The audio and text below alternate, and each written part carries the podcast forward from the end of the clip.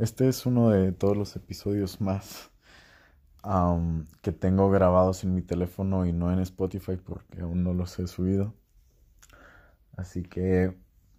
Y luego todavía eh, agrégale que ya no tengo mucho espacio en mi teléfono.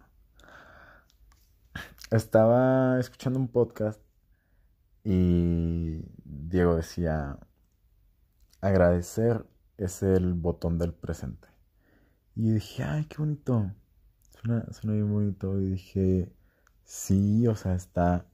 O sea, lo pensé en la posibilidad que lo dijo. Pensé, ok, cuando yo agradezco me siento en el presente y digo, no, pues sí. Y lo dije, aguanta, aguanta. Además de la, del agradecimiento, que yo tengo algo, eh, tengo una posibilidad en contra del agradecimiento y también una posibilidad a favor de la... Ah, ¿Cuál es la palabra? De la apreciación. Entonces yo dije, aguanta, aguanta.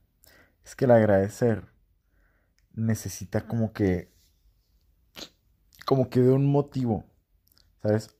Agradezco que algo bueno sucedió. ¿Sabes? O que algo...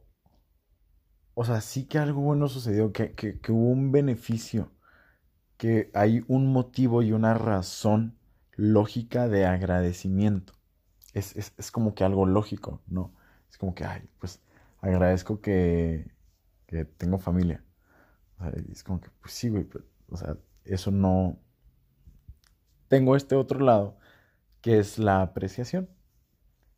Dije, creo que la apreciación como que no necesita de nada. En lugar de agradecer que puedo ver las estrellas, quizás en lugar de agradecer que puedo ver las estrellas, aprecio y es más, esa estrella que está ahí, la estoy apreciando. Creo que el apreciamiento no, no necesita de una razón lógica o argumento desde el cual tú puedas no agradecer que hizo algo bien, que sucedió algo bien, que algo bueno pasó o que hubo un motivo lógico, sino sin que nada haya sucedido y sin que nada tenga que suceder, ya aprecio.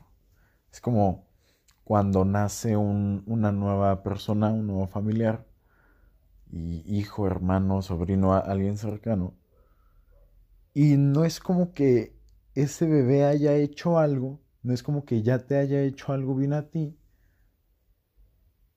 y, ya lo aprecias. No, no le puedes agradecer nada porque, o sea, que te agradezco que tienes vida, pues como que no, o sea, que te agradezco a ti, no has hecho nada por mí, pequeño bebé. Sin embargo, ya te aprecio, ya, ya hay como que un amor distinto, es, una pequeña, muy pequeña distinción, este, que, todavía no eh, tengo práctica en estas palabras, sin embargo, creo que el agradecimiento necesita de una razón lógica o de algún motivo externo bueno que, eh, lógicamente, entonces hay que agradecerlo, verlo como bueno y ya que lo veo como bueno, entonces lo agradezco. Y como que en la apreciación no, no necesitamos que nada se mueva. Como que desde, desde ese momento, pues es que ya te aprecio. Y luego, en el agradecimiento, que no sé si esto ya lo he, ya lo he platicado, siempre se me olvida. Luego no sé lo que grabo y lo que no grabo.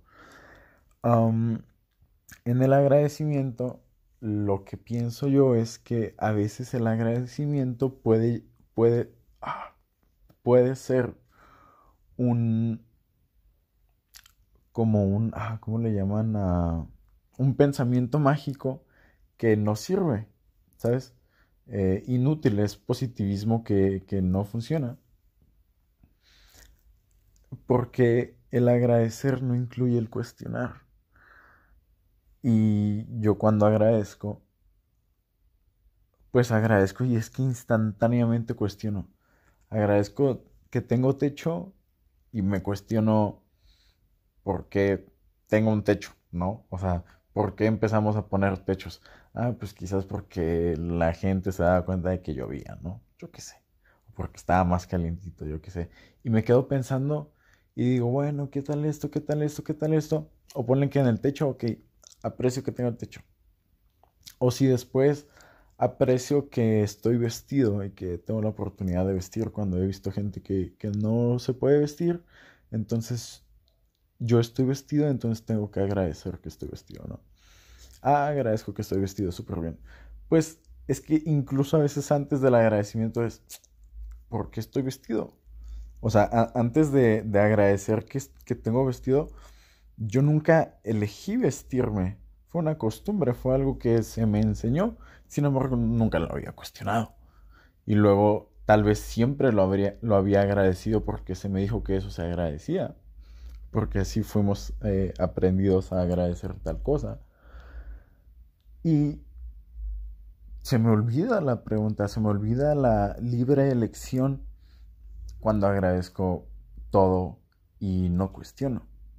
Cuando agradezco que tengo una familia, pues me pregunto por qué vivimos así en familias y por qué este, quizás los apellidos y me pongo a pensar desde el primer apellido que existió y por, y por qué existió el primer apellido como parte de legados, em, empezaba a ver cosas sociales, me imagino, y entonces había que formular ya nombres fijos, ¿no? Y luego digo, ah, no, es en que estaba pensando, pensando, no, pues en que agradezco mi familia. Pues sí, entonces pensamos que es la familia, ¿no? Por, porque nos dividimos, eh, que aunque las familias son de algún, de algún modo muy unidas, pues entre familias tan unidas que somos, a veces nos dividimos, nos dividimos en casas, eh, tú, en esta casa y yo en esta casa, o, o según muy unidos y después entre familias, pues no lo somos entre una y otra.